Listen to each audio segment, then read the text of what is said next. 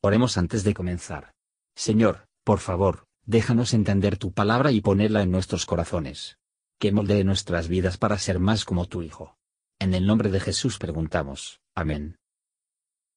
Capítulo 33 Y Jehová dijo a Moisés, Ve, sube de aquí, tú y el pueblo que sacaste de la tierra de Egipto, a la tierra de la cual juré a Abraham, Isaac y Jacob, diciendo, A tu simiente la daré y yo enviaré delante de ti el ángel, y echaré fuera al cananeo, y al amorreo, y al eteo, y al fereceo, y al heveo, y al jebuseo, a la tierra que fluye leche y miel, porque yo no subiré en medio de ti, porque eres pueblo de dura cerviz, no sea que te consuma en el camino.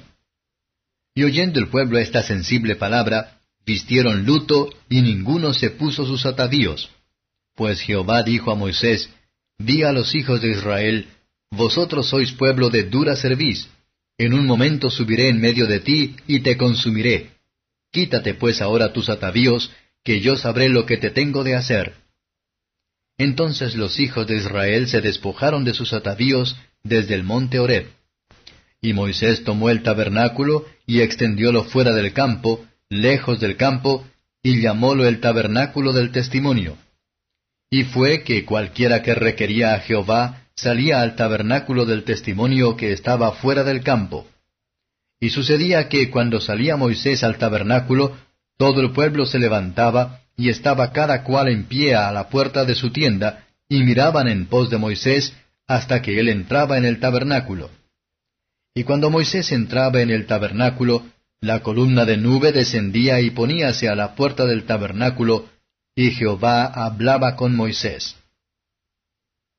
Y viendo todo el pueblo la columna de la nube que estaba a la puerta del tabernáculo, levantábase todo el pueblo, cada uno a la puerta de su tienda, y adoraba.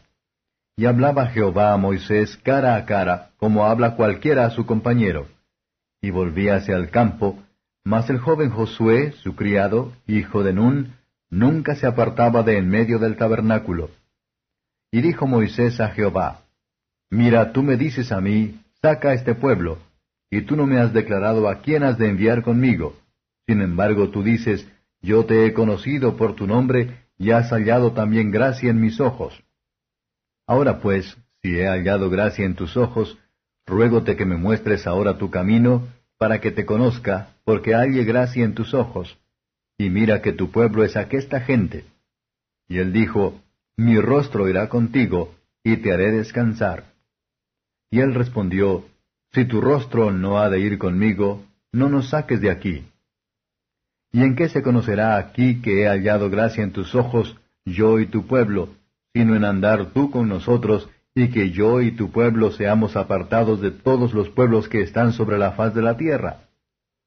Y Jehová dijo a Moisés, También haré esto que has dicho, por cuanto has hallado gracia en mis ojos, y te he conocido por tu nombre. Él entonces dijo, Ruégote que me muestres tu gloria. Y respondióle, Yo haré pasar todo mi bien delante de tu rostro, y proclamaré el nombre de Jehová delante de ti, y tendré misericordia del que tendré misericordia, y seré clemente para con el que seré clemente. Dijo más, No podrás ver mi rostro, porque no me verá hombre y vivirá. Y dijo aún Jehová, He aquí lugar junto a mí, y tú estarás sobre la peña. Y será que cuando pasare mi gloria, yo te pondré en una hendidura de la peña, y te cubriré con mi mano, hasta que haya pasado. Después apartaré mi mano y verás mis espaldas, mas no se verá mi rostro. Comentario de Mateo Henry Éxodo capítulo 33. Versos 1 a 6. Aquellos a quienes Dios perdona, hay que hacer saber lo que merecía su pecado, que se vayan hacia adelante tal como son, esto era muy expresivo del desagrado de Dios. A pesar de que promete hacer buena su pacto con Abraham, en darles Canaán, sin embargo, les niega las señales de su presencia les había bendecido. El pueblo hizo duelo por su pecado. De todos los frutos amargos y las consecuencias del pecado, verdaderos penitentes más lamentad, y temer más, salida de Dios de ellos.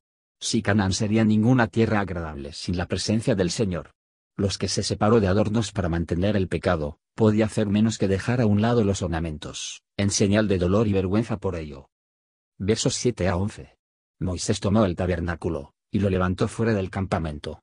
Esto parece haber sido un edificio temporal, creado para la adoración, y por lo que él juzgó disputas entre la gente. Las personas que cuidaron de él, que estaban muy deseosos de estar en paz con Dios, y preocupadas por saber lo que sucedería. La columna de nube que se había retirado del campo cuando fue contaminado con la idolatría, ahora regresó.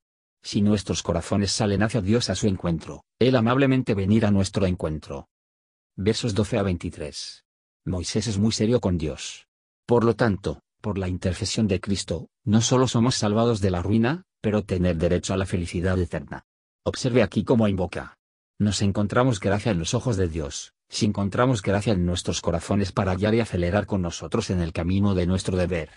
Moisés habla como alguien que temía la idea de ir hacia adelante sin la presencia del Señor. Promesas de gracia de Dios y la misericordia hacia nosotros, no solo deberían animar nuestra fe, sino también excitar nuestro fervor en la oración. Observe cómo se acelera. Véase, en un tipo, la intercesión de Cristo, que Él vive para siempre para para todos los que vienen a Dios por Él, y que no es por cualquier cosa en aquellos por quienes intercede. Moisés suplica una visión de la gloria de Dios, y se oye en eso también. Un descubrimiento lleno de la gloria de Dios, iba a abrumar incluso el propio Moisés. El hombre es malo, e indigno de ella, débil, y no podía soportarlo, culpable, y no podía dejar de temerlo. La pantalla misericordioso que se realiza en Cristo Jesús, el único que puede ser llevado por nosotros. El Señor sentado que lo que abundantemente satisfacer. La bondad de Dios es su gloria, el cual tendrá de que lo conozcamos por la gloria de su misericordia, más que por la gloria de su majestad. Y sobre la roca había un lugar adecuado para Moisés para ver la bondad y la gloria de Dios. La roca en Oreb era típico de Cristo la roca, la roca de refugio, la salvación, y la fuerza.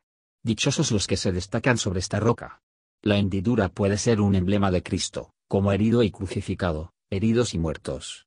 Lo que sigue, denota el conocimiento imperfecto de Dios en el estado actual, cómo se revela en Cristo, para esto, si se compara con la visión celestial de Él. No es sino como ver a un hombre que se ha ido por, cuya espalda solo es para ser visto. Dios en Cristo, como Él es, incluso los displays más completos y más brillantes de su gloria, la gracia y la bondad, están reservadas a otro estado.